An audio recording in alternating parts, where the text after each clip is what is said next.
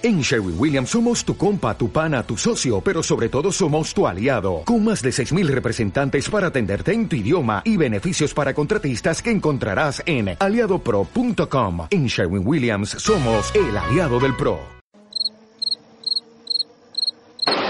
Go to the finish line, keep pushing, go to the line, keep pushing, go to the line.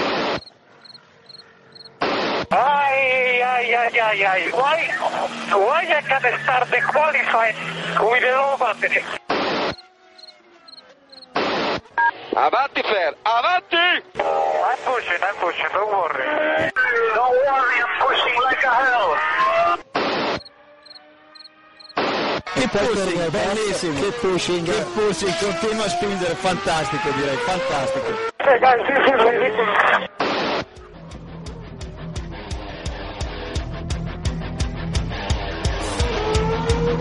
Comienza Keep Pushing, tu podcast de Fórmula 1.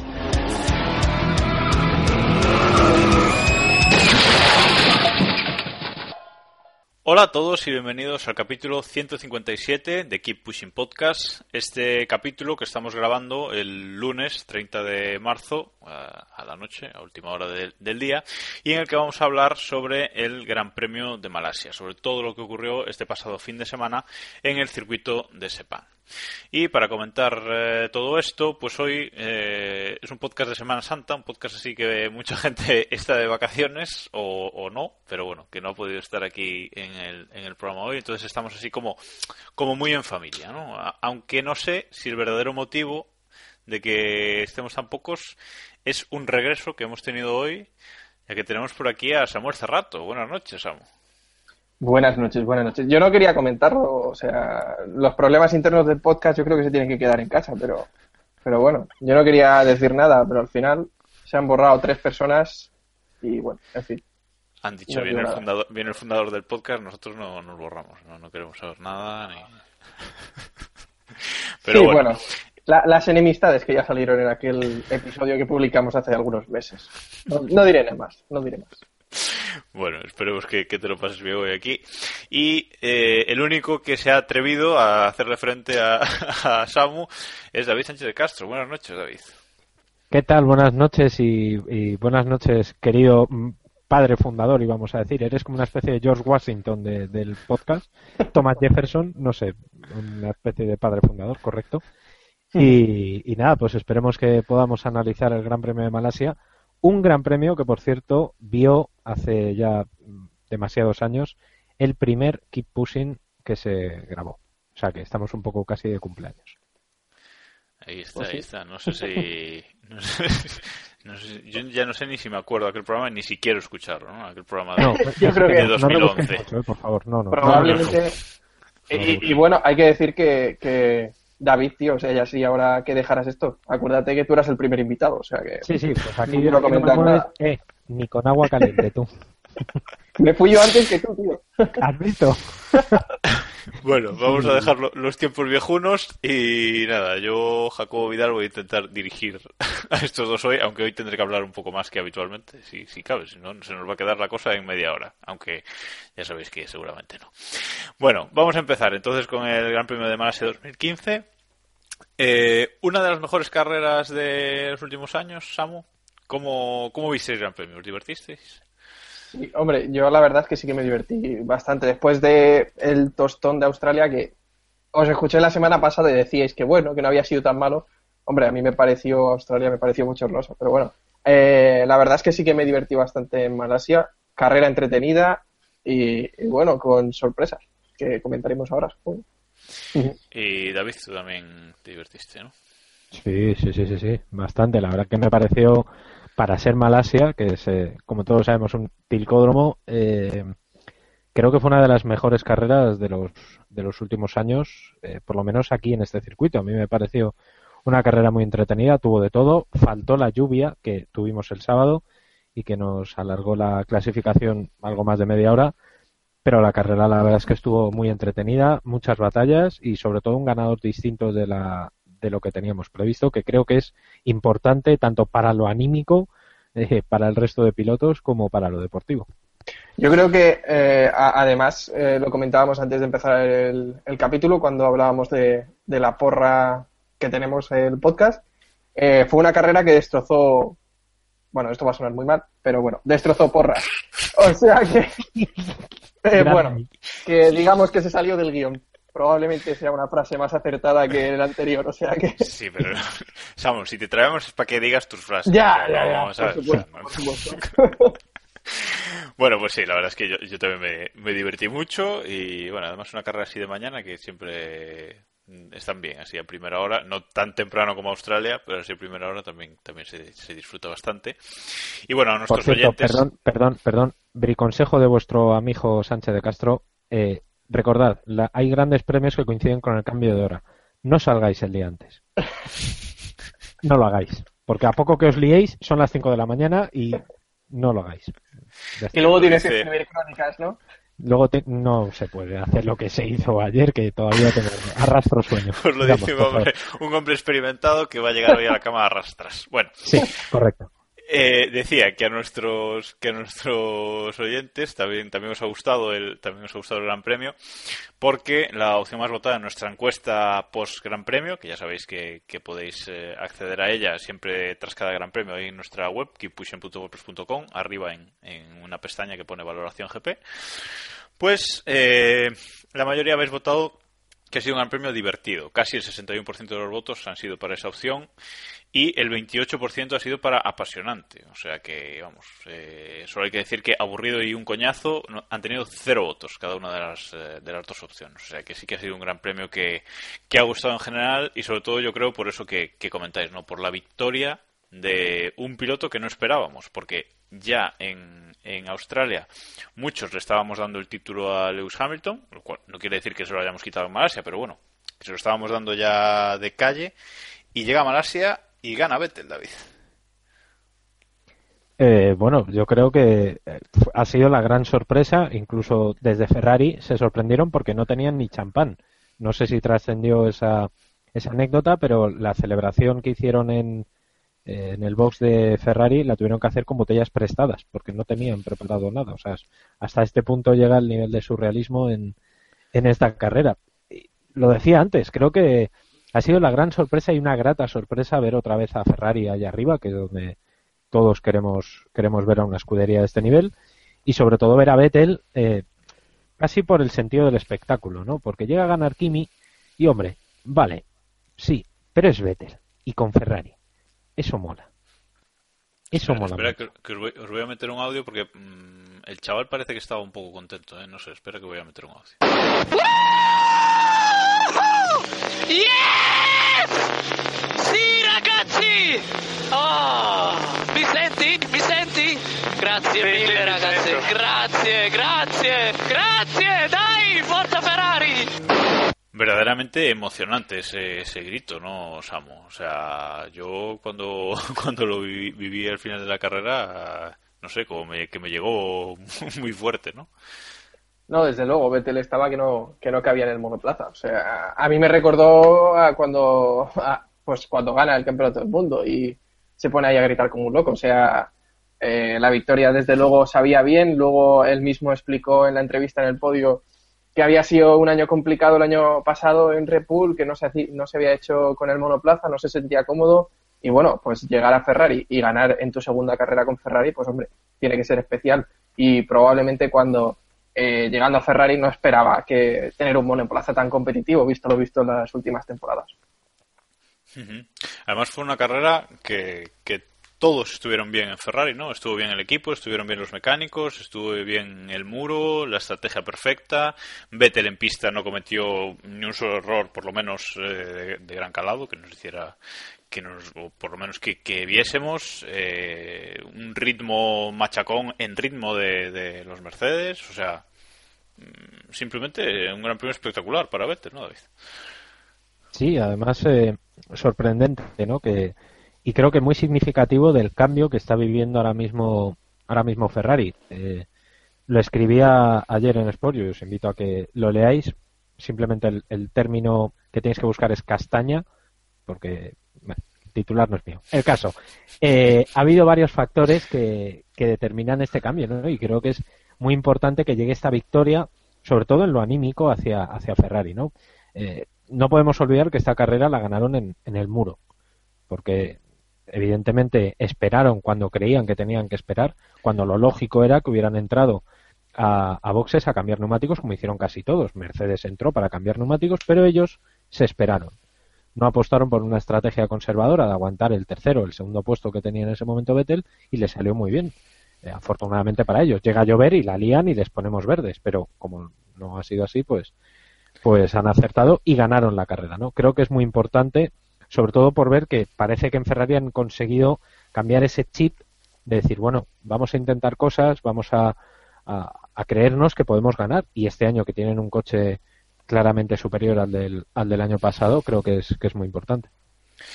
Parece mentira, ¿no? Pero el equipo, mm, si pensamos en principios del año pasado, todo lo que ha cambiado, ¿no? Con, con Allison ahí ahora eh, mandando sobre la ingeniería, con Iñaki Rueda a, a, cargo de la, de la estrategia, que en este Gran Premio no sé si es mérito suyo, ¿no? Pero bueno, evidentemente si él está a la cabeza de, de la estrategia, algo tendría que ver con, con, esta estrategia.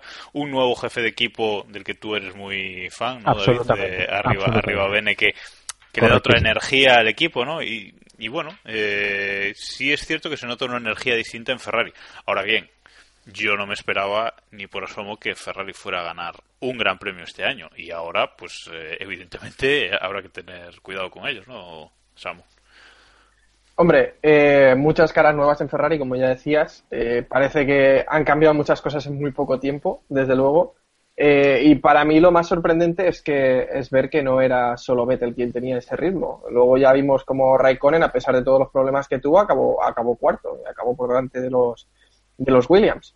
Eh, o sea que desde luego el Ferrari parece que funciona. La duda es si va, eh, va a poder mantener este ritmo o va a poder dar caza a Mercedes eh, pues de forma regular. Yo sinceramente dudo, dudo que eso suceda, la verdad creo que puede ser quizás la alternativa en algún gran premio, pero vamos, no creo, sería bastante sorprendente que la distancia que Mercedes tenía en, eh, pues, en Australia, por ejemplo, o a final del año pasado, se haya esfumado tan rápidamente. Vamos, yo, vamos, muy sorprendente que, que la victoria de Vettel, sinceramente no me lo esperaba. O sea, esperaba otra carrera eh, de Ferrari peleando por las migajas que Mercedes dejara.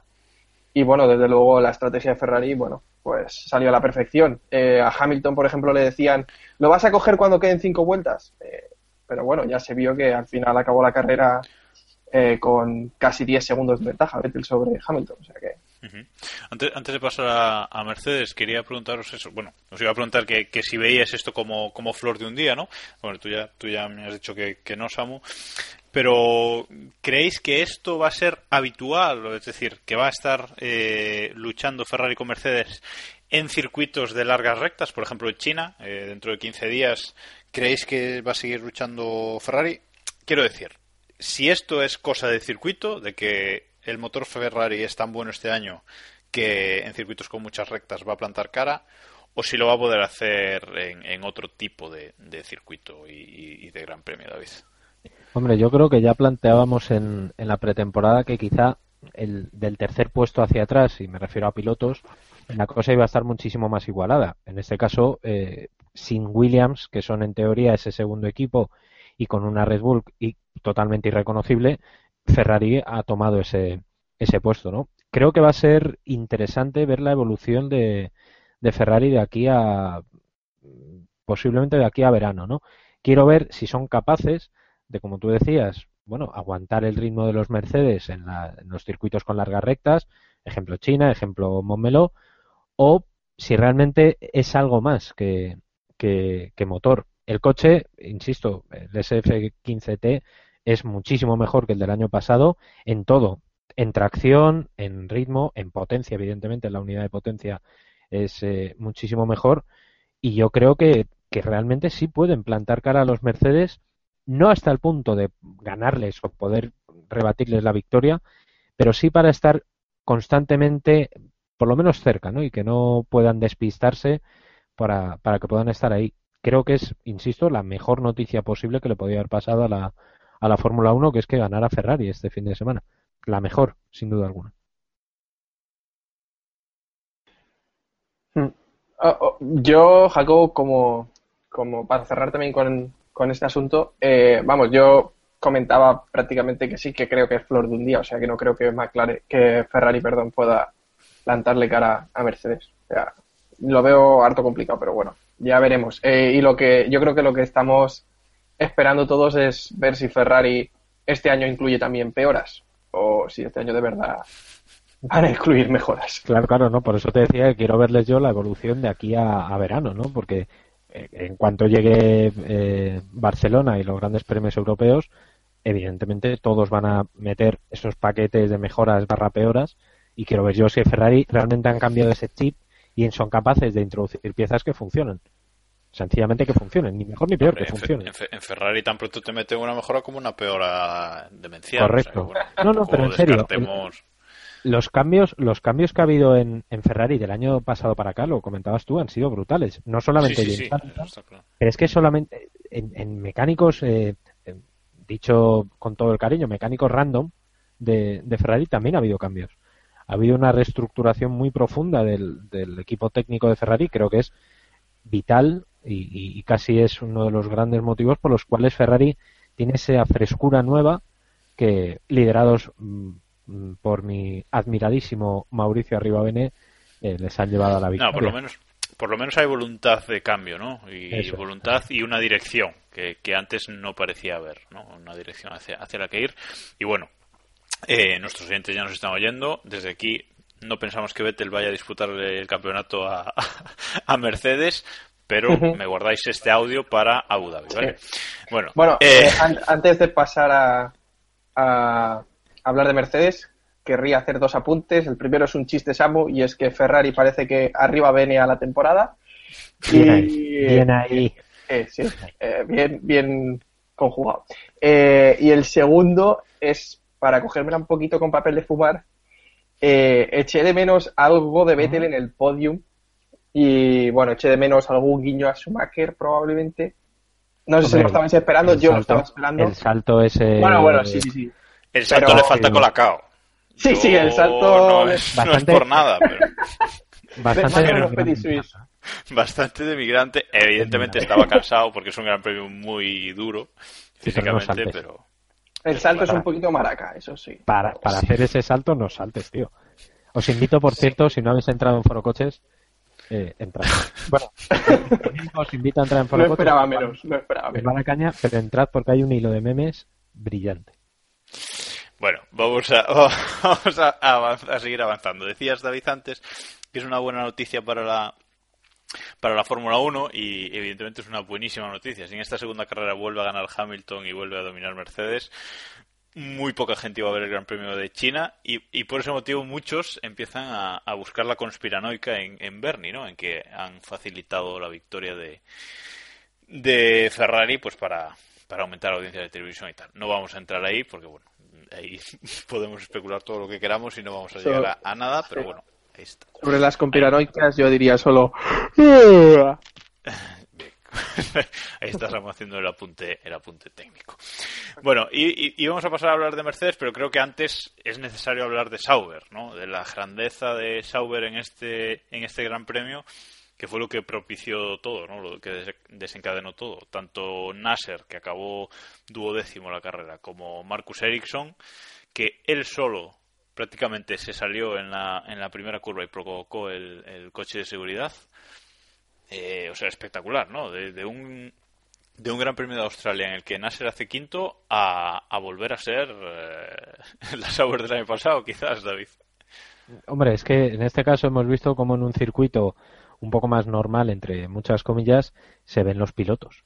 Eh, y vamos a ver, Ericsson es lo que es, que es un piloto capaz, como tú bien dices, de despistarse en Sepang y irse larguísimo y dejar empanzado el, el Sauber.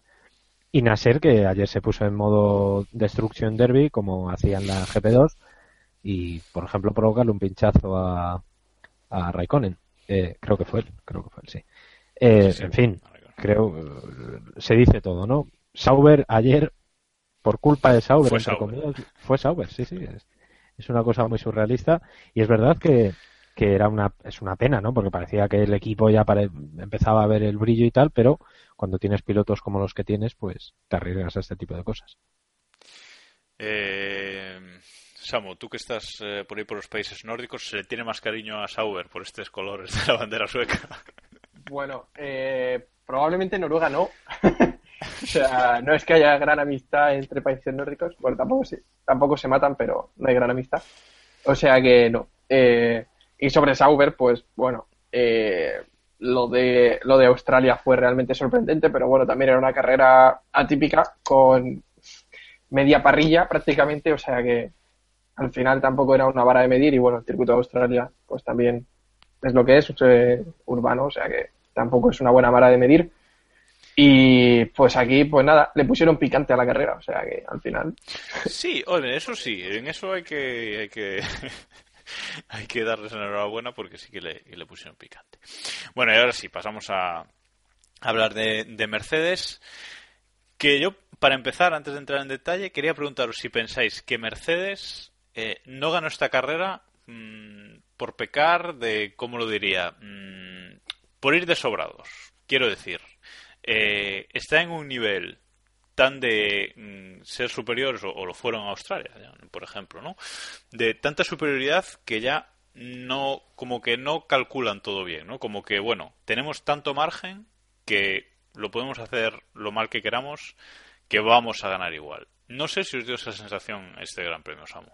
Y lo digo, y lo digo, tanto por la clasificación del sábado, ese uso de los neumáticos medios en, en la Q1, como luego en carrera por no dividir estrategias entre sus pilotos. No, totalmente. O sea, sinceramente, totalmente. Mercedes es que parece que va tan sobrado. es que de verdad os lo digo que es que parece que Hamilton un día de esto va a sacar una mano, la va a poner así en el, en el cockpit, ¿sabes? Fuera del coche, porque es que, sinceramente, da la sensación de que van sobradísimos. Es que, mm, sinceramente, eso. O sea, eh, Ferrari gana la carrera porque acierta en la estrategia, pero también porque Mercedes le vamos, le regala. Luego están ahí, sí, sí, sí, vamos a llegar cuando tengamos cinco vueltas, tenemos que mantener la posición ahora porque estamos luchando por posición, mandan estos mensajes por radio y bueno, ya visteis cómo estaba Hamilton por radio. estaba calentito, calentito, o sea. Sí, sí, mira, mira que lo vamos a escuchar.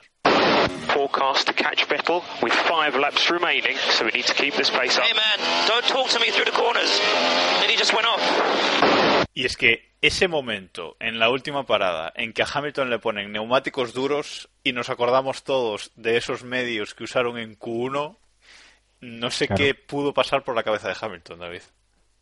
No, pues, pues él di- luego dijo que, que bueno, que sí, que no, que podían haberlos puesto y tal, pero, pero una cagada monumental. No, no puedes, no puedes planteártelo. Y es que eh, podían haber puesto duros perfectísimamente en la, en la Q1, que iban tan sobrados que, que los hubieran echado en falta en, carrera y así fue.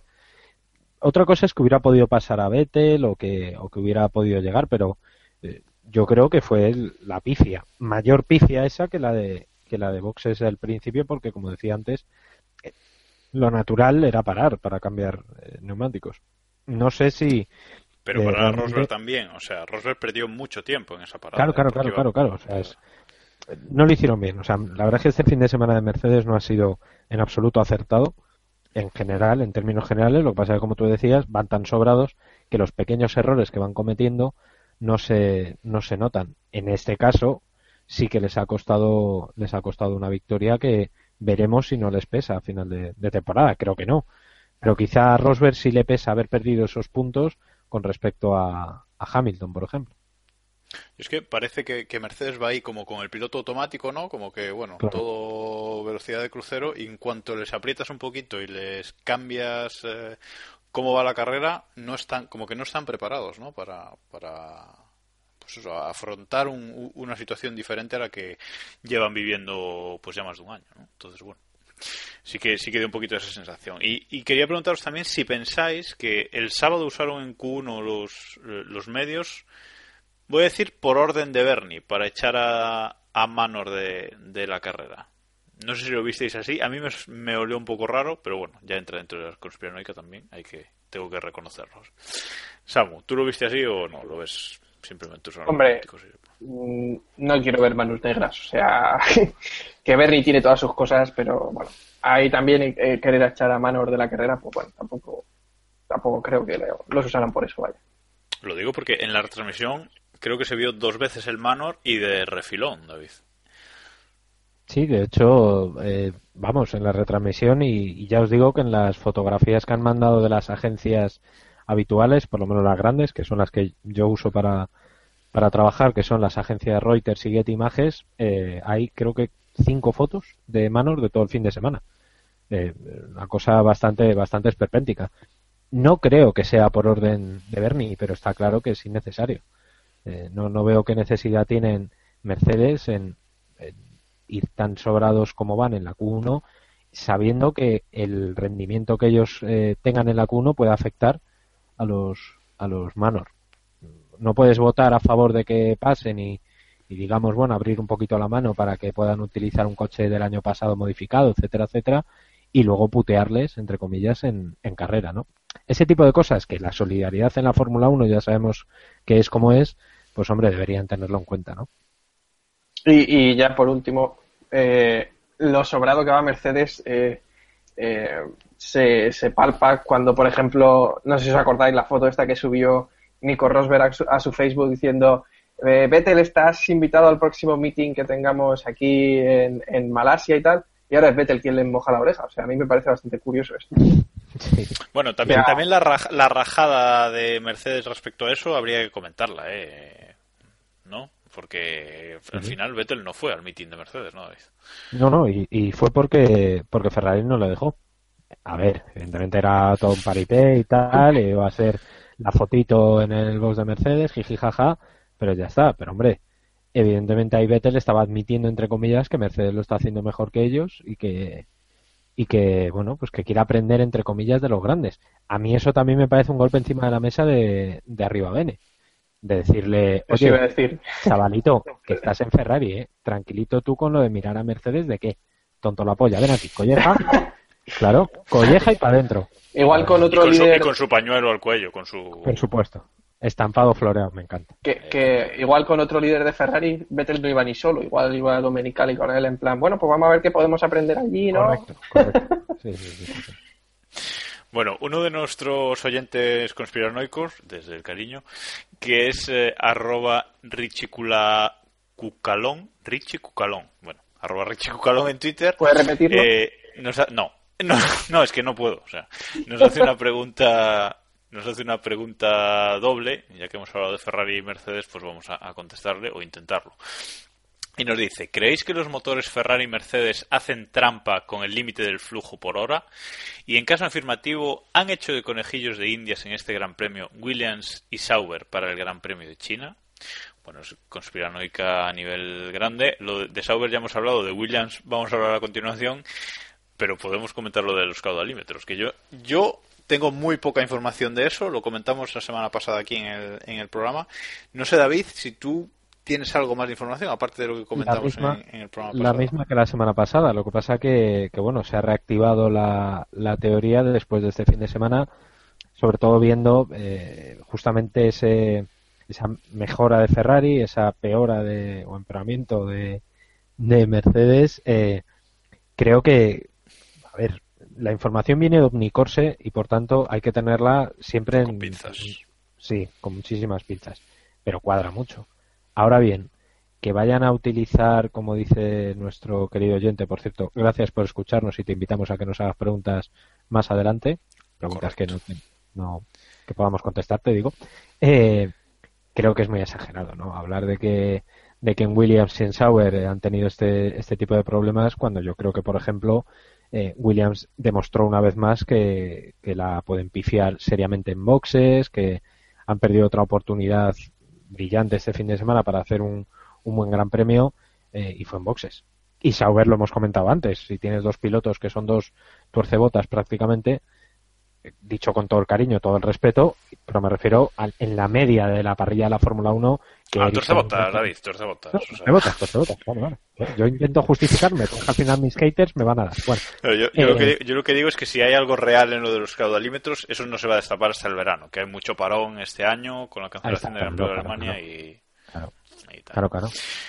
Bueno, eh, Williams, eh, Botas quinto, Massa sexto, en clasificación tampoco fueron brillantes, Massa séptimo y, y Botas noveno. Mm, se desinfla un poquito Williams, ¿no, Samu? Mm, es, el año pasado ya les veíamos que desaprovechaban oportunidades y este año parece que siguen la misma línea, ¿no? Bueno, yo, como en este podcast soy muy, muy de romper lanzas, pues nada, la cojo, se la quito a Héctor y la rompo. Eh, pues sinceramente, creo que maquillaron el fin de semana al final. Porque, bueno, pues al final, quinto, sexto, también, ¿qué, qué, le pedimos a Williams? Que esté luchando por la victoria. Eh, una victoria de botas, le pedimos, hombre. Una victoria de botas. Bueno, bueno, igual, igual cae en una carrera de estas locas, quién sabe. Eh, pero sinceramente, mmm, es que viendo cómo está Mercedes y Ferrari que tuvo un muy buen rendimiento en Malasia, sinceramente no, no sé qué le podemos exigir a, a, Williams. Bueno, sí, sí que lo sé, o sea, estar quinto y sexto, que es lo que hicieron al final. Así que, sinceramente, no sería tan crítico con Williams, la verdad, mi opinión. El problema es que me da la sensación de que en Williams eh, han perdido, insisto, otra oportunidad, ¿no? O sea, a Williams se le pide estar pues justo donde estaba ayer Ferrari en condiciones normales, de hecho, deberían ser ellos los que los que le peleen a, a Ferrari, perdón, a Mercedes la, la victoria y no ha sido así. Por tanto, yo creo que todo lo que no sea acabar detrás de Mercedes o por lo menos algo más cerca de Mercedes, creo que para ellos es, es un fracaso, sinceramente. Bueno, si no queréis comentar nada más de Williams, que tampoco es que tampoco nos dieron mucho calor el fin de semana, ¿no? no Fue una no. guerra por arriba Ferrari, Ferrari y Mercedes, por abajo varios pilotos chocándose de los que vamos a hablar ahora y bueno, eh, Williams un poquito en tierra de nadie, ¿no? Detrás sí. de, de, los cuatro de arriba. Sí. sí. Bueno, y antes de, antes de hablar de, de McLaren, eh, me gustaría hablar de los tres pilotos sancionados en este Gran Premio, como decía, de darse golpes por detrás, porque uh -huh. ese trompito de uh -huh. Grosjean, ese trompo provocado de Grosjean y otras delicadeces, el, el vuelo de, creo que fue Kvyat, si no me equivoco, que se metió Pérez por dentro. Sí. Eh, bueno, en este Gran Premio llevaron 10 segundos de penalización en, en sus paradas eh, Hulkenberg, Sergio Pérez y Pastor Maldonado. Que me da un poquito de pena por Hulkenberg, pero la verdad es que ha sido un gran premio lamentable en, en ese sentido, ¿no, Sam? Desde luego. Pero bueno, eh, también estamos hablando de Maldonado, que, bueno, sería... Tenía, tenías tú una estadística muy interesante, David, sobre Maldonado, ¿no? Sí, los primeros no, gran premios del año. Es, es, curiosísimo y creo tengo que mirar a ver si hay algún piloto más que lo haya cumplido en la historia de la Fórmula 1 y lo digo totalmente en serio. Eh, es el único piloto de la actual parrilla que no ha acabado ninguna de las dos primeras carreras de todas las temporadas que lleva en Fórmula 1. Es decir, eh, es que es, es un mito, es un genio. Pastor Maldonado ha abandonado en las dos primeras carreras de las últimas cinco temporadas, que son las que lleva en Fórmula 1. No, es, es, un genio, o sea, el tío es que está marcando historia ahí encima. Encima, horrible, es que... Creo es que hace tres años, creo que hace tres años entró en la, en la clasificación de la... en el listado oficial de la clasificación de la FIA, pero porque completó más del 70%, pero no acabó. O sea, no, no A entró nosotros en... no nos cuenta, o sea que ya está. No, no, evidentemente, no cuenta. No. bueno, como decía, no sé si veis justas esas sanciones, Samu. No, sí, por supuesto. O sea, eh, especialmente el toque, por ejemplo, de Pérez con Kvyat, pues parece clarísimo. Eh, y luego. Es que no, no sé qué hace en esa curva, porque no, se mete por dentro y no le deja sitio y ya está. O sea, es que no sé qué pretendía, no sé. Bueno, espérate, no, esto fue Hulkenberg con Kvyat. No, por... Pérez fue con Grosjean, sí. Pérez con Grosjean, sí. sí Pérez con Grosjean, Hulkenberg con Kvyat. Sí, pues Correcto. me vale igual. Es que Ambos. no sé qué hizo Hulkenberg ahí. O sea, hay que dejar sitio, no sé, es que si no, no sé fue absurdo, fue un toque absurdo, o sea, en una curva uh -huh. súper ancha que cabían los tres en paralelo perfectamente. No sé, es que Hulkenberg también parece... debe estar un poquito desesperadito ya, ¿no? Ah, bueno, sí, no, eso, eso sin duda, porque Hulkenberg ve que su carrera en la Fórmula 1 está, siendo muy optimista, estancada. Eh, y evidentemente se sabe que por manos debería estar un poquito más adelante, pero en fin, tiene lo que tiene y no. Y es una pena porque se está convirtiendo, o sea, se está desperdiciando un talento que hemos dicho muchas veces que, que debería tener un, un mejor coche, ¿no? A mí me parece más preocupante lo de Pérez.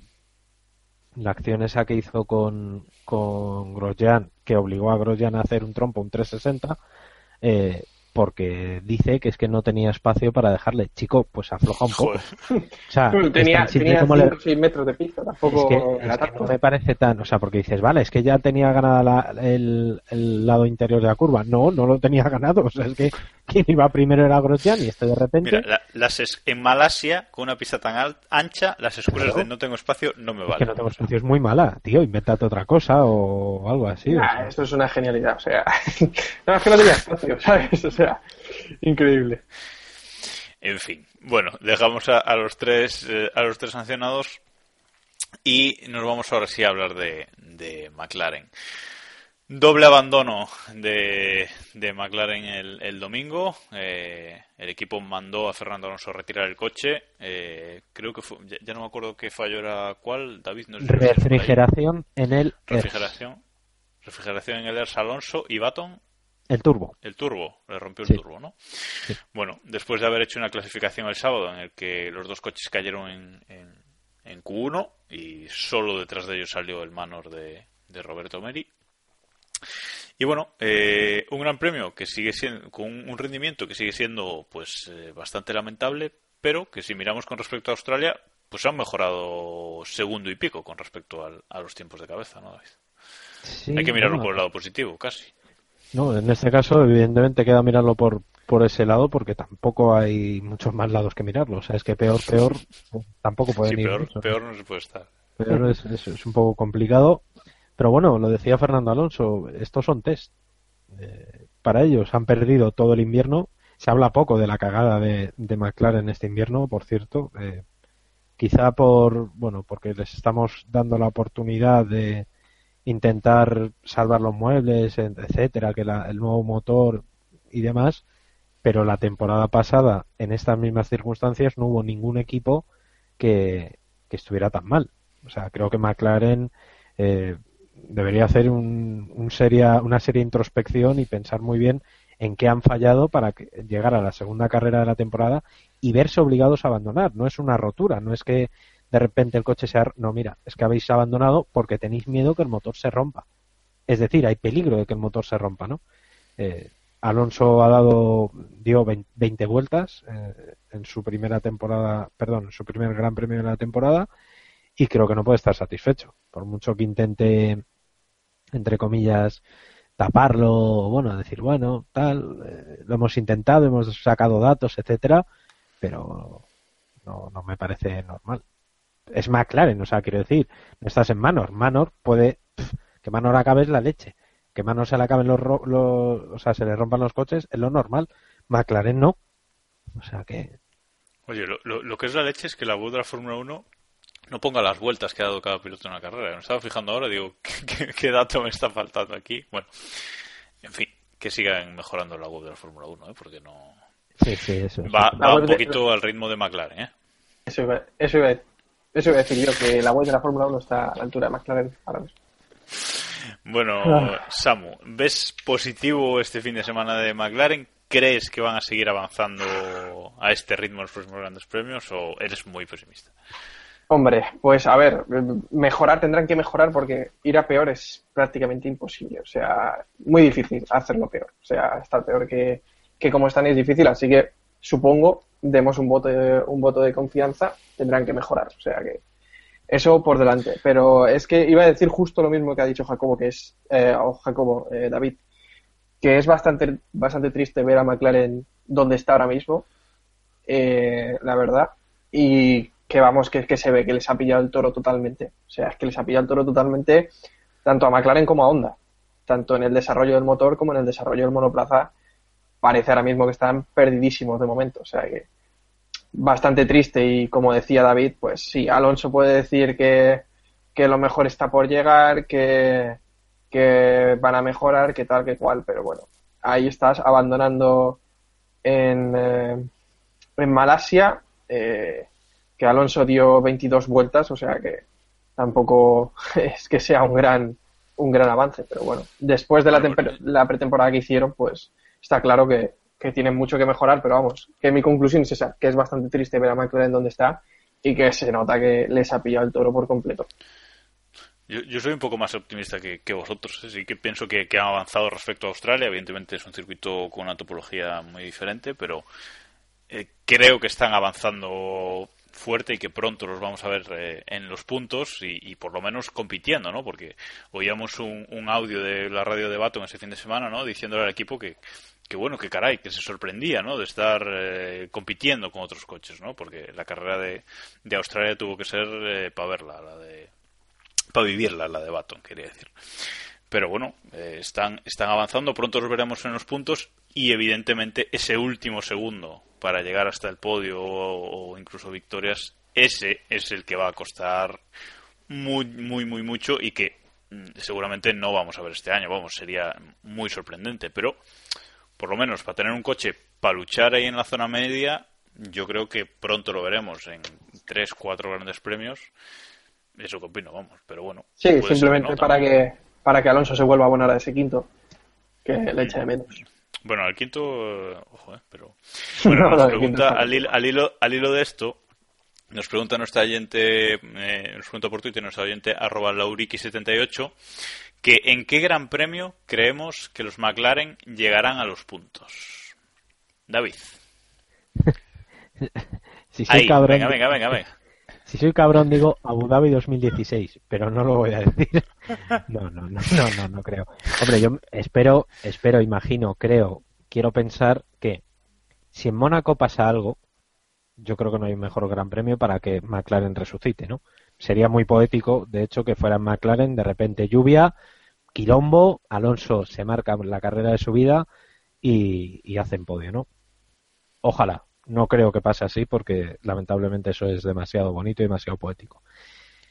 ¿En qué o sea, gran premio entrarán los que puntos? Un décimo, que un décimo es puntos ya, o sea, tampoco en Australia casi sí, sí, sí, sí, sí, sí, sí, o sea, que quiero decir que en una carrera en la que pase algo, el problema es que tiene que pasar algo para que los de arriba eh, no estén, no sé, quizá a principios de verano, no sé, Gran Bretaña quizá, o, o no sé, Austria, no lo sé, no lo sé, pero vamos, quiero pensar que, como tú decías, ese segundo que les falta para el podio, eh, eh, van a llegar a ese punto por lo menos en verano. No, no pueden permitirse el lujo de estar mucho más tiempo tan lejos. Yo creo que a los puntos deberían empezar a pelear, pues eso, Gran Bretaña, Austria, Hungría, en ese verano un poco antes del parón, creo que ya deberían llegar ahí. ¿Samo? Uy. Pues uh, estaba pensando también en, en Mónaco, la verdad pero bueno, vamos a darles un voto de confianza y como en los puntos, pues probablemente si se monta, como decía David, algún quilombo en alguna carrera, pues vamos a ver si en Barcelona o en Mónaco. Yo creo que en Barcelona o en Mónaco ya deberían por lo menos estar cerca de los puntos, porque luego después de Bahrein ya sabéis que tenemos ahí un paroncillo, o sea que creo que ahí tendrían que, que, aprovechar ese tiempo, vaya. O sea que a ver si cuando lleguen a Europa, a ver, a ver. Bueno, pues yo, yo otra vez vuelvo a ser más positivo que vosotros. ¿eh? Yo creo que en España ya van a entrar en, en, los puntos, aunque sea un puntito, un puntito o dos, que, que, también vale. Yo creo que en España que en España ya, ya van a entrar. Es que si no, no pueden esperar mucho más tampoco. Cuatro grandes premios ya dando pena. Hombre, no sé, son McLaren y puede que le haga falta un arriba Bene también. No sé si, si, les va a llegar. De hecho, pero... de hecho, McLaren debería fichar arriba Bene. Sí. Sí. y punto. Sí. Bueno, sí, arriba Bene en, en Maranero sería. En Maranero sí. En, en Walking sería simpático, la verdad. ¿eh? Correcto. Bueno, vamos a seguir repasando la encuesta que, que os hacemos a todos nuestros oyentes y os pedimos que elijáis eh, los tres mejores pilotos del Gran Premio y de reconocer que me habéis sorprendido esta semana porque el mejor piloto, aquí no hay sorpresa, habéis elegido a Sebastián Vettel el casi el 98% de los que habéis votado habéis votado por Sebastián Vettel.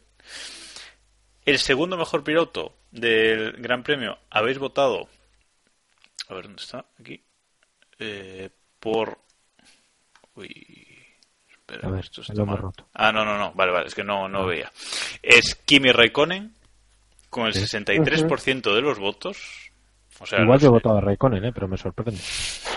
a ver, ha hecho un buen gran premio, ha acabado cuarto, ha estado bien, pero bueno, personalmente me sorprende. Y el tercer mejor piloto, que es del que Ojo, ahora hablaremos cuando acabemos el, repasa, el repaso, es Carlos Sainz, con el 45,7% de los votos. O sea que mm, sorprendente, a mí me sorprende. Y Hamilton no es, es el quinto mejor piloto, o sea que bueno. Sí. Ahí están vuestros votos. Y en cuanto a los mejores equipos, que os pedimos que escojáis dos, pues eh, el, el 93,5% habéis escogido a Ferrari como el mejor equipo de la carrera.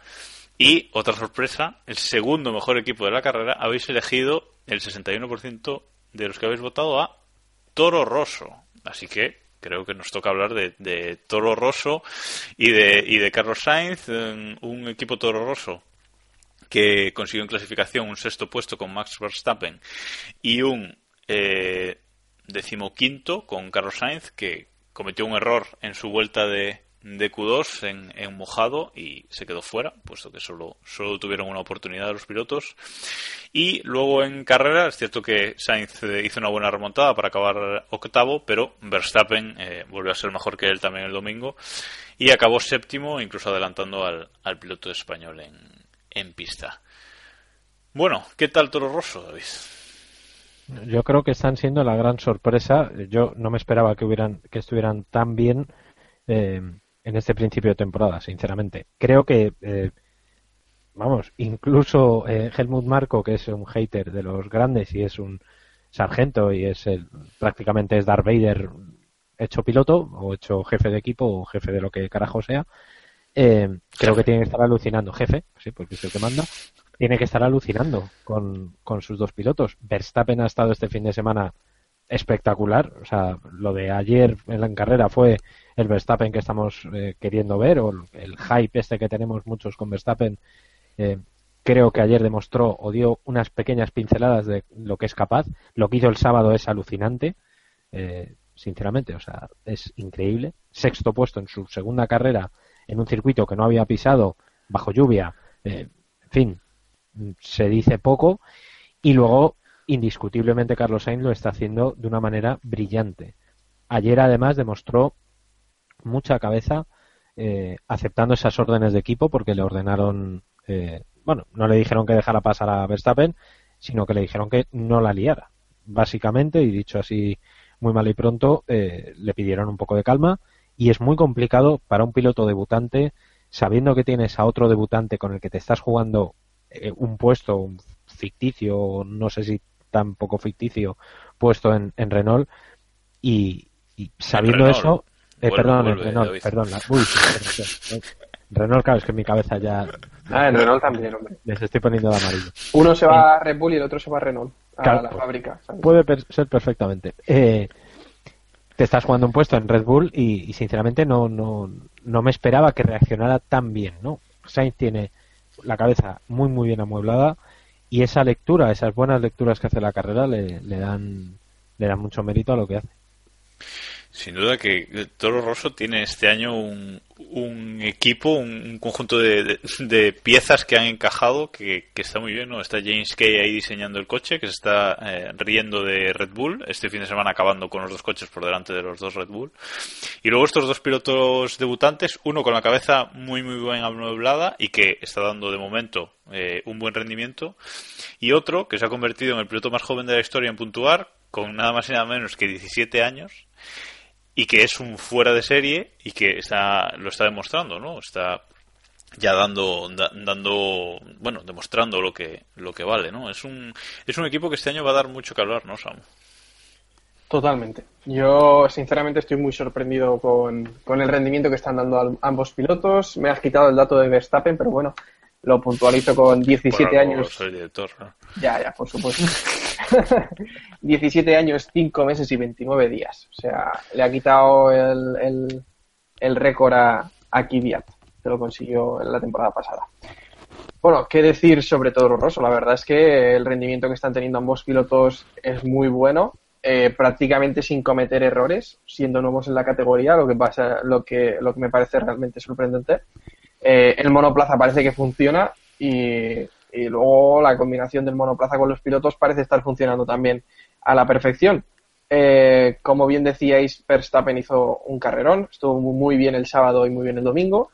Y bueno, sinceramente Sainz a mí me parece también que está completando, está haciendo un trabajo muy muy bueno. O sea, eh, el sábado admitió completamente que cometió, cometió un error en la clasificación, que lo, alejó de, de la Q3, que lo dejó fuera de la Q3. Y pues nada, el domingo se puso el mono de trabajo y dijo, bueno, ayer la cagué, hoy voy a intentar arreglarlo. Y, y bueno, pues ahí estuvo luchando con, con, eh, su compañero de equipo y estando cerca de él. Al final yo creo que es lo que se le pide, que al final la lucha principal que los pilotos de Toro Rosso van a tener va a ser con su compañero de equipo. Eh, por ahora están en 1-1, está empatado el asunto, pero, pero bueno, ya veremos cómo se desarrolla. Y bueno, eh, Sainz también luego después de carrera admitió que, que, que bueno, Verstappen tenía eh, neumáticos eh, sí, bueno, un poco mejores, sí. Sí, más, con menos vueltas. Eh, en la retransmisión de Antena 3. Bueno, pero se, es, es, es lógico, ¿no? Porque es lógico sí, no, porque no, no, Carlos venía remontando, básicamente. Claro, claro. Y, y, no, y bueno, él también dijo que, que al haber eh, hecho mejor clasificación era él quien, quien tenía prioridad en la, en la, en la, lo diré, en la estrategia, lo diré, sí, la estrategia. Así que bueno, sinceramente muy sorprendente que están cometiendo muy pocos errores y bueno, es, yo creo que es una pareja muy interesante, una pareja a seguir, vaya. Uh -huh. Sí, han sido, y además fueron los primeros coches con motor Renault de, del Gran Premio, o sea que es, está funcionando muy bien el Toro Rosso, muy bien sus pilotos, y bueno, creo que a partir de que a partir de ahora tenemos que, que echarles un ojo en todos los grandes premios porque están, uh -huh. están sorprendiendo y con Totalmente. razón. Totalmente. Bueno, y ahora eh, dejamos ya el análisis del Gran Premio de Malasia, que ya hemos hablado bastante y para ser solo tres, y vamos a meternos de lleno en el Mundialito.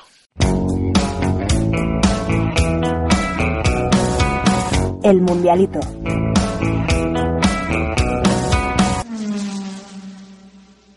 Vamos ahora con el Mundialito a dar eh, nuestros 3-2 y un punto a los pilotos que más nos han gustado en el Gran Premio y nuestro menos uno al eh, piloto que menos nos, nos ha gustado o que, que, que, bueno que queremos quitarle un puntito en, en este Gran Premio.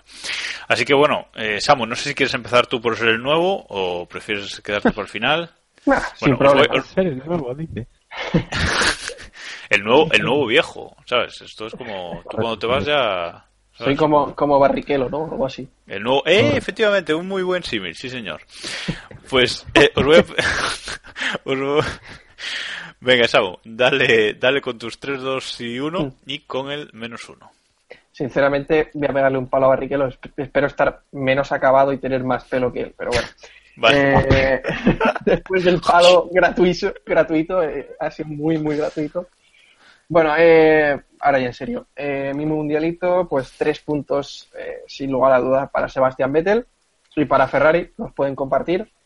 Eh, no compartieron, compartieron un poco el champán que no tenían, como comentaba David, pero bueno, que compartan también los tres puntos en el mundialito porque trabajo de piloto y, y en el muro también. muy buena carrera de Vettel, que no cometió ningún, ningún error y en su segunda carrera con Ferrari, pues ya tiene su primera victoria con la escudería no italiana. se me enrollen, señoras, vale, no vale, se me enrollen. Perdón, perdón. Sigo, sigo circulando. Eh, dos puntos, pues se los voy a dar a Verstappen porque también hizo una gran carrera, un gran fin de semana, también el sábado. Y el punto, estaba ahí dubitativo, pero bueno, se lo voy a dar al meritorio, a Roberto Meri, eh, porque creo que... y no tenía que hacer el juego de palabras. Que hacer el juego de palabras. Eh, bueno, comentó que no se había subido al simulador, no conocía Malasia, se plantó allí con un monoplaza la temporada pasada y yo creo que vamos a acabar la carrera ya era más que meritorio sí, no, otra no, vez. No, hemos hablado, no hemos hablado de, que, de él, pero bueno, realmente sí, sí. acabar la sí. carrera ya es un gran paso. Por eso. Y, bueno, ¿Y el menos uno? uno? El menos uno por corriente keep pushing se lo voy a dar a Pérez. Solo por, por presión, porque tampoco, vea, qué irrelevante. Bueno, voy a leer ahora los de Iván, que nos los ha mandado al, al email que creo que son muy parecidos a los, a, los tuyos, Samu. Él le da los eh, tres puntos a Vettel, creo que se los va a llevar todos en esta carrera. Le da también dos a Verstappen y el uno se lo da a Carlos Sainz por esa remontada, supongo. Y el menos uno, por supuesto, también le cae a Pérez, que por algo, por algo hace lo que hace en pista. Eh, David, te toca. No, de esta no se recupera Pérez ni aunque haga un podio, ya te lo digo. Eh, es que no me jodas. Yo voy a cambiar, va, yo voy a cambiar. Vale, vale. Eh, bueno, los tres, eh, evidentemente, se los tenemos que dar a, a Vettel. Eh, dos puntos, y no me lo había pensado así, pero bueno, la verdad es que se los merece a Kimi Raikkonen por, por superar ese problema que tuvo, ese pinchazo que tuvo en la primera, en la primera vuelta. Y el punto se lo voy a dar a, Verstappen, aunque no me importaría en absoluto dárselos a Sainz porque también, también se los merece. Verstappen, tengo que admitirlo, es una pequeña debilidad y, creo que se los merece por, por, lo que decíamos, ¿no? por ese espectáculo que dio en pista y que creo que es muy necesario. Y el menos uno, obviamente, a, Sergio Pérez, a ver si se aprende ya dónde están los límites de la pista. Madre mía, vas a ir escaldado de, este equipo. Bueno, eh, que sepas que, que, le has copiado tal cual los puntos a Diego, que también nos Entonces, ha mandado... algo, algo debido hacer mal. Eh, que le da... Seguro, o sea, le ha dado tres a Vettel, dos a Raikkonen, o sea, eh, Diego ha aprovechado para darle a sus ídolos, para darle ahí el tope. No, puede ser eso. Eh, le ha dado uno también a Verstappen y menos uno a Sergio Pérez. Y mis puntos, pues venga, mis tres también para Vettel, que se lleva 15 en este Gran Premio. ¿Y porque Héctor no ha dado puntos? Le voy a dar dos a. le voy a dar dos a Verstappen y, le voy a dar uno a, uno a, Hamilton, venga, que no le hemos dado puntos y la verdad es que mm, por su parte hizo un, carrerón apretando todo lo que pudo y bueno, con unos neumáticos que, no le permitieron más al final de, carrera. Y el menos uno, ya por no quemarnos tanto con, con Pérez, que no me importaría tampoco, ojo, se lo doy a, a Marcus Ericsson, que bueno, fue el que provocó ese safety car yendo solo, saliéndose en una carrera yendo solo, o sea, es que no me cabe en la cabeza, entonces eh, se lo lleva. Y los están, están ahora mismo hacia tu casa, que lo sepas. y la clasificación del mundialito queda de la siguiente forma, con Vettel en primera posición con 19 puntazos, Hamilton segundo con 10 y Verstappen tercero con 8. Ojo, ojo al top 3. Por abajo, evidentemente, está último Sergio Pérez con menos 7 puntos ya. O sea pues que, son pocos, ¿eh? más, ¿eh? Es, que cuando, cuando vamos a debatir la irrelevancia de un piloto como Sergio Pérez en la Fórmula 1. O sea, ¿qué pinta no este la Fórmula 1? En fin. Bueno, y ahora vamos a dar los premios que dan nuestros, nuestros oyentes en esa encuesta del, del Gran Premio que le han dado el premio Bandera Negra al peor piloto del Gran Premio a, a que no os lo imagináis, Sergio Pérez, con más del 50% de los votos. Le han dado el, bueno, o le habéis dado, los que os escucháis, le habéis dado el premio Mansell al más, al más pasional y agresivo del Gran Premio, que aquí ha estado, ha estado muy reñido, tengo que decirlo, pero se lo ha llevado finalmente Max Verstappen con un 28,3% de los votos, que y el, premio Prost al más inteligente calculador del Gran Premio. Aquí sí que no ha habido discusión. Y el 91%, el 91,3% de votos otros se lo habéis dado a Sebastián Vettel. Y yo creo que, que bastante merecido. Así que bueno, encabeza la clasificación de los, los premios Bandera Negra de esta temporada Sergio Pérez con dos puntos. O sea que está a tope, ¿eh? O sea, una cosa tiene casi más puntos tiene casi más puntos en nuestro mundialito que en el, el carnet por puntos de la FIA que le han quitado como cuatro, eso tampoco lo hemos hablado tampoco lo hemos hablado pero Maldonado tiene ocho ya eh recordemos que con 12 es un genio es muy grande que, que, digo que Sergio Pérez puede recoger sus dos premios en las oficinas de Keep Pushing cuando lo Eso. No, mejor que no venga, que igual entra. igual igual nos rompe los micrófonos o algo. Bueno, vamos a repasar rápidamente nuestra liga. La liga Keep Pushing.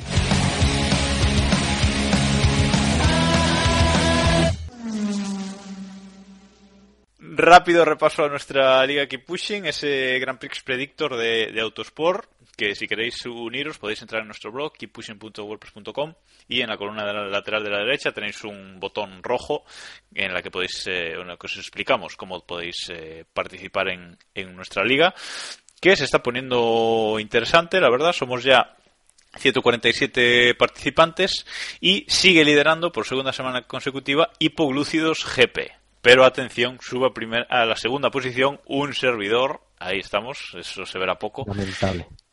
Y en tercera posición está Richie Cucalón, que es quien nos ha hecho un par de preguntas hoy, así que mira tú. Lo, me acuerdo porque me cuesta pronunciar. Bueno, eh, el, esta carrera la ha ganado GT Diego, que ha hecho 91 puntos, es el miembro de nuestra liga que más puntos eh, ha hecho este fin de semana. Y en cuanto a la clasificación particular de los miembros de este, de este podcast, incluido ¿Es Samu, necesario?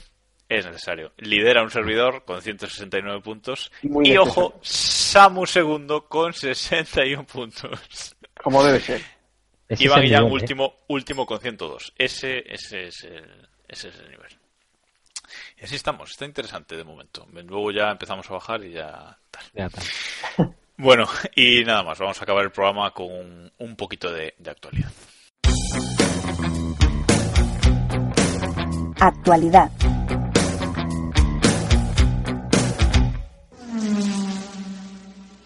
Bueno, quería empezar la, la actualidad con una noticia previa al Gran Premio, que fue esa rueda de prensa, bueno, esa rueda de prensa de la FIA, que en la que estuvo presente Fernando Alonso, en la que eh, ya os contamos en el previo, que es donde iba a responder eh, sobre su sobre el accidente que tuvo en, en pretemporada con McLaren. Y creo que dejó las cosas bastante claras, David, aunque tú sigues sin comprarlo mucho, ¿no? Ah, no, no, no, yo no compro nada. Eh, a mí me han mentido, o sea, lo del domingo me pareció una toma, o sea, lo de, perdón, lo del domingo, lo del jueves me pareció una tomadura de pelo absoluta. Yo lo Eh, compro, ¿eh? Que conste. No, no, pues, pues, pues te digo una cosa. Que Fernando Alonso diga que eh, estaba consciente en todo momento, que frenó, que paró, que quitó las baterías, etcétera, etcétera. Y en el vídeo del aficionado que se vio claramente cómo le daban toquecitos en el casco y no respondía, pues entiéndeme. Aquí uno de los dos miente y el vídeo se ve. O sea, mm, eso tal. Segunda parte. Ah, pero Contradice. puede, puede, haber, puede perder el conocimiento tras apagar el coche y tras hacer todo eso. o sea, No, no, pero es que él dice que perdió el conoci- eh, él dijo que perdió el conocimiento en la ambulancia por los Sí, medicamentos, etcétera, etcétera. O sea, aquí algo no cuadra. Ya por lo menos no cuadra. Y por cierto, invito a leer al respecto de las contradicciones, invito a leer la columna que ha escrito este lunes eh, Joan Vila del Prat en El País, que me parece eh, brillante. Mm, Creo que no se puede decir y creo que a Joan Vila del Prat tenemos que tenerle un respeto por lo menos por lo que dice, ¿no? Y luego aparte otra cosa, eh, dice que no se ve en la telemetría que la dirección se quedó bloqueada, pues entonces esa telemetría es muy rara, porque si hay algo que mide eh, perfectamente la telemetría de un Fórmula 1 es la dirección. Creo que es Bueno, una de las lo únicas que, lo cosas. que- Lo que, ha explicado Alonso es que el bloqueo de dirección del que habla se produjo en la parte, como en la parte superior de la dirección que no tenían sensores. Y, Pero ya, pero vamos a ver, si tú tienes bloqueada la dirección, o sea, si hay un problema en la dirección, que no se gira bien, que se queda pillado, que se queda muy fuerte, etcétera, etcétera, eso se ve en la telemetría. Y si no se ve en la telemetría es que está mal hecha la telemetría. no está Por mal tanto, hecho, ha habido- seguro. En eso estoy de acuerdo.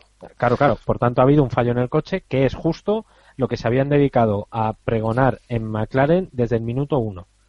Quiero decir, aquí nos están mintiendo todos. McLaren mintió en su momento, lo del viento, y cito a Fernando Alonso, el coche ese no lo movía ni un huracán, y la palabra suya. Eh, en fin, creo que nos están tomando el pelo de una manera increíble. Creo que es la peor gestión de comunicación que he visto en McLaren. Es que yo creo que ni lo del caso del espionaje lo llevaron tan mal, sinceramente. O sea, eh, me parece una y creo, sinceramente, que, que esto les ha hecho mucho daño en la reputación. Me parece increíble. Eh, bueno, yo ya he dicho que, que, que lo compro, eso que ha dicho Fernando, que la dirección dura, que no sé qué, que estaba consciente y que no se despertó en 1849. Eh, pero tú no sé qué opinas, Samu, porque no hemos oído tu opinión al respecto de esto. En todas las Nah, noticias. yo la verdad es que solo sé que no me creo nada. O sea, eh, estoy bastante con David, la verdad. Viendo el, el vídeo del aficionado, vamos. eh, y aquí todos están escondiendo cosas, o sea que lo que están diciendo, pues bueno, eh, de lo que dicen me creo la mitad, la mitad y poco más. La verdad que poco puedo decir a- al respecto. Estaba he a leer hoy la columna que, decía David de Joan pero no he tenido tiempo a acabarla. O sea que ahora cuando acabemos de grabarla le echaré un ojo. Y eso, o sea, yo creo que est- estoy de acuerdo con David en que la gestión de comunicación ha sido tremendamente lamentable.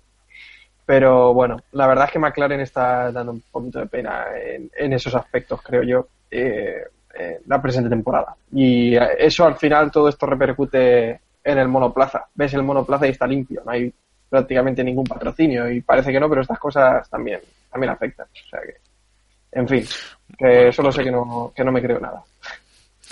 Bueno, pues ahí están los dos bandos. Eh, quien se lo quiera que el que se lo crea y quien no, no. Pero parece que no vamos a oír hablar de esto más, al menos de forma eh, oficial a, a McLaren. Y veremos cómo, cómo avanza la temporada. Y seguro que si McLaren mejora, esto se olvidará. Y si no, pues volveremos sobre esto más adelante, seguramente. Bueno, otra noticia, una noticia rápida, simplemente mencionarlo. Que Malasia ha renovado hasta 2018 como su gran premio lo han renovado hasta 2018 no, no es mucho, son tres años pero bueno, es un gran premio que, que nos parece interesante como comentamos en el, en el previo, un circuito de tilque cuando tocaba en locales pequeños que decía Iván y bueno, pues eh, está bien creo que, que estamos contentos con esa renovación, ¿no? todos, o alguno odia Malasia, no, no, bueno eh, y ahora dos noticias de las que yo no he leído nada, así que os las voy a soltar y vosotros ya me contáis. Eh, Roberto Meri prueba con el World Series en Motorland. Esto supongo que lo has puesto tú, David. Sí, porque me ¿Qué parece, de esto? me parece, y repito el término meritorio, eh, me parece Estáis fuertes hoy. Es que, joder, es que es muy bueno. Samu, cuando Samu le hace las cosas bien, hay que copiarle. Eh, me parece increíble que un piloto que ayer disputó su primera carrera en Fórmula 1, eh, decimotercer piloto español, por cierto, que consigue ese- esa marca, que 24 horas después, ni 24 horas después, vamos, estaba volando para disputar eh, una- unos test con un World Series. Es decir, es como si de repente porque está aquí Samu, Odegar eh, juega un partido de la Champions y al día siguiente se vuelve, por, por voluntad propia, se vuelve a jugar con el Castilla, para que nuestros oyentes lo, lo entiendan bien. Me parece brillante, en serio, me parece eh, que habla muy bien de, de Roberto, sobre todo porque Pero sabe, estamos, sabe ¿estamos que- seguros de que, de que el World Series no es más rápido que el Manor. Pues Bueno, eso, es, lo eso es otro tema, eso es otro tema. Pero, pero joder, me parece que es muy inteligente por su parte, sobre todo teniendo en cuenta que en cualquier momento llega cualquier piloto random de cualquier parte con un maletín y le baja, porque Manuel Sí. tiene las necesidades que tiene. Ujú. Pero ¿Opinas, opinas igual, sí, sí, la verdad es que muy poco que aportar, pero sí, no, no voy a volver a hacer juego de palabras, así que digo que es sorprendente que, que un piloto que estaba ayer eh, corriendo en Fórmula 1 se vaya a, a hacer un test con un World Series. La verdad es que es sorprendente, o sea que para, para aplaudir, creo yo. Vaya. Bueno, y no sé si es para aplaudir o no la nueva propuesta de Bernie Eccleston que quiere eh, carreras de mujeres. Tampoco le dieron noticia, lo siento, pero hoy he estado un poco desinformado. Así que no sé, cuéntanos tú también, David, ¿qué, qué, qué pretende Bernie Eccleston? ¿Crear una Fórmula 1 femenina? Exactamente eso. No hay más que decir, es que el titular es ese. Bernie ha llegado a, ha afirmado que bueno, que, que vería con buenos ojos eh, hacer una, una Fórmula 1 de mujeres, ante lo cual han sucedido bastantes reacciones de pilotos mujeres y no todas han sido eh, eh, positivas hacia, hacia la noticia, porque evidentemente cae por su propio por su propio peso. Eh, voy a leeros. Bueno, eh, si os Car- pare- Carmen, Carmen Jordá Hola, soy Carmen Jordá y quiero mandaros un saludo para todos los que seguís Keep Pushing. Siempre ha dicho que, que a ella le gustaría que hubiera una Fórmula 1 de mujeres. Sí, pero yo voy a remitir, eh, voy a leer un, un tuit que ha escrito esta tarde eh, Jade Edwards, que es una piloto británica de Aston Martin y que, bueno, sabe algo de, de automovilismo. Sí, y, algo sabes. espérate, que, que lo, que lo he perdido. Que lo he perdido, espérate, la estoy liando. Tranquilo. Bueno, Samu, cuéntanos que- algo mientras... ¿Qué te parece a ti mientras David busca lo que estoy buscando? Que lo he perdido, la estoy liando, eso dijo ella. Bueno, eh, eh, nada, simplemente iba a comentar las declaraciones de Bernie que me parecen bastante curiosas. Eh, que bueno, que probablemente esto es lo típico que se le ocurrió a Bernie, pues sentado en la taza del váter, ¿no? O sea, probablemente, o sea, para qué engañarnos. Porque dice, Es más probable. dice, por supuesto que las queremos, hablando de las mujeres, porque atraerían mucha mucha atención y publicidad y probablemente patrocinadores. Vamos, que lo quiere por la pasta. O sea, otra cosa para que vamos Hombre, eh, a decir. O sea, eh, y bueno, dice, pensé que sería una buena idea darles una plataforma. Por alguna razón las mujeres no están llegando a la Fórmula 1 y no porque no las queramos. Pero no, yo- ¿vosotros, ¿vosotros creéis que no llegan mujeres a la Fórmula 1 mm, porque no hay un campeonato de mujeres? Quiero decir, la Fórmula 1, eh, no, bueno, eh, es cierto que hay una mentalidad eh, machista en la Fórmula 1 en cuanto a pilotos, ¿no? Pero eso cada vez pues está cambiando más, hay, hay más jefas de equipo, más ingenieras, más mecánicos, eso poco a poco está evolucionando en ese sentido también la Fórmula 1, ¿no? Sí es cierto que en lo de pilotos pues todavía hay un pequeño tal, pero no pone ningún límite físico. Es un deporte que pueden participar tanto hombres como, como mujeres sin ninguna eh, limitación. No creo que un campeonato de mujeres mejorara la situación. No sé qué pensar. Y no lo y no lo va a hacer. Yo, bueno, según Carmen Jordá me confesó a mí en una entrevista que le hice durante los test de Barcelona, eh, sí es un problema para las mujeres la Fórmula 1 porque físicamente les cuesta más. Y insisto, no son palabras mías, yo no lo creo, sino que son palabras de Carmen Jordá, piloto de desarrollo de la escudería Lotus de Fórmula 1. ¿Vale? Creo que con eso eh, lo decimos todos. Yo creo que eh, sencillamente no es un problema de si es mujer o no es mujer o, o es hombre o no es hombre. Es una cuestión de eh, una pura cuestión matemática. Hay más hombres pilotos que mujeres. Esto es así. No digo que me parezca bien, insisto que no me lo parece, eh, pero es así. Hay más, más chicos y podemos mirar todas las estadísticas que queráis. Eh, incluso la Federación Española de Automovilismo eh, tiene estadísticas que dicen que hay más chicos que chicas. Poco a poco están llegando más mujeres al automovilismo por una cuestión normal y natural, porque cada vez pues, pues gusta más el automovilismo. El tuit que estaba buscando antes, que os decía, de Jade Edwards, creo que lo resume todo perfectamente. Dice, yo no soy una mujer piloto, yo soy un piloto que además es mujer. Igual que puede serlo, igual que Lewis Hamilton es negro o Kimi es finlandés. Creo que no se puede Toda decir razón. mejor. Pues sí. Es, es brillante. Y eh, mm, te referías a que si es necesario hacer una Fórmula 1 de mujeres o no. Leo la opinión de Tatiana Calderón, que es eh, piloto colombiana. Dice, no necesitamos eh, o no hay necesidad de unas series de una Fórmula 1 eh, femenina. Somos capaces de competir al más alto nivel en el motorsport. Once by bueno, no sé, que el caso que eh, visto Sí, desde eh, un punto de vista amplio somos todos pilotos. Eh, y creo que no se puede decir más. Y Tatiana Calderón, por cierto, está compitiendo en la FIA F3 eh, europea con el equipo Carlin, que encima es uno de los buenos. O sea, ¿Para adelante? bueno, en peores plazas, pero, pero pero pero es verdad, o sea, no es que es, es estúpido plantear una Fórmula 1 de mujeres, lo que tiene que haber es pilotos buenos. Me da igual lo que tengan entre las piernas. Creo que con eso lo decimos. Vale, creo que con esa frase vamos a cerrar por hoy, porque ya nos hemos ido de tiempo, como siempre. Correcto. Aunque éramos solo tres hoy. Y bueno, ya sabéis que si queréis contactar con nosotros podéis hacerlo a través de los comentarios de nuestro blog, en keeppushing.wordpress.com, a través de los comentarios de iVoox, ahí, ahí so- sobre todo si sois fans de David Sánchez de Castro, No, por favor, no me matéis tanto, ¿vale? O sea, por favor. No, Eh, la también podéis pero, mandar coño. También podéis contactar con nosotros a través del email en keeppushingf1.gmail.com y estamos en las redes sociales, Google Plus, Facebook y Twitter. En estas dos últimas somos KP Podcast y sobre todo en Twitter es eh, donde más atentos es- estamos, ya lo sabéis. Muchas gracias Samu por haber regresado al programa hoy. Aunque ya ves que, Pues que, poco agradecidos tus, tu- los que son tu- tus hijos de podcasting. ¿eh? Mis compañeros no son muy agradecidos. Bueno, esperemos que, que sigas bien por ahí, por, por el norte de Europa, y esperamos tenerte en más post Gran Premio. Eso, ¿Qué nos dices? encantado. Sí. Me lo he pasado bien, o sea que Ay, me habéis tratado bien. Bueno, y David, a ti ya te veo todas las semanas. También gracias por estar aquí una semana más.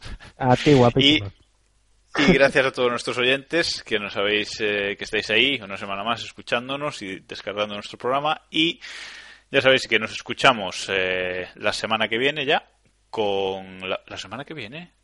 No, la semana que viene. Luego la siguiente, no sé, un día de estos. Bueno, no, La no, semana sí, que nieve. La semana que viene, la semana que viene, sí, la semana que nieve. No, sí, sí, nos escuchamos la semana que viene con la previa de lo que será el Gran Premio de China y hasta entonces, ya sabéis, keep pushing. There is a star that lights the road. Will it take me to the end? Well, I don't know.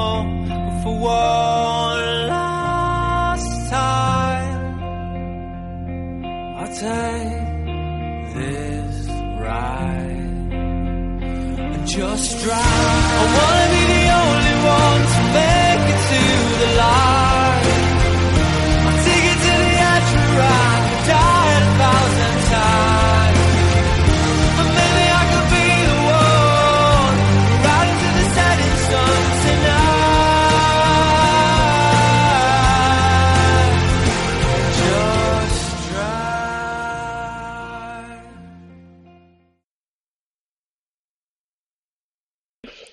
Por cierto, David, te tengo que dar el, titular para cuando Mary haga algo bueno. Meritorio ya está pillado. Oh, Está pillado. Sí, sí, Meri- no, meritazo, meritazo. Meritazo, meritazo bien. Meritazo no, mira, ese me lo apunto. Ese me lo apunto. Bien. Meritazo. Sí. Y cuando haga algo mal, escribes me, Meri. me, y ya está. Grande ahí.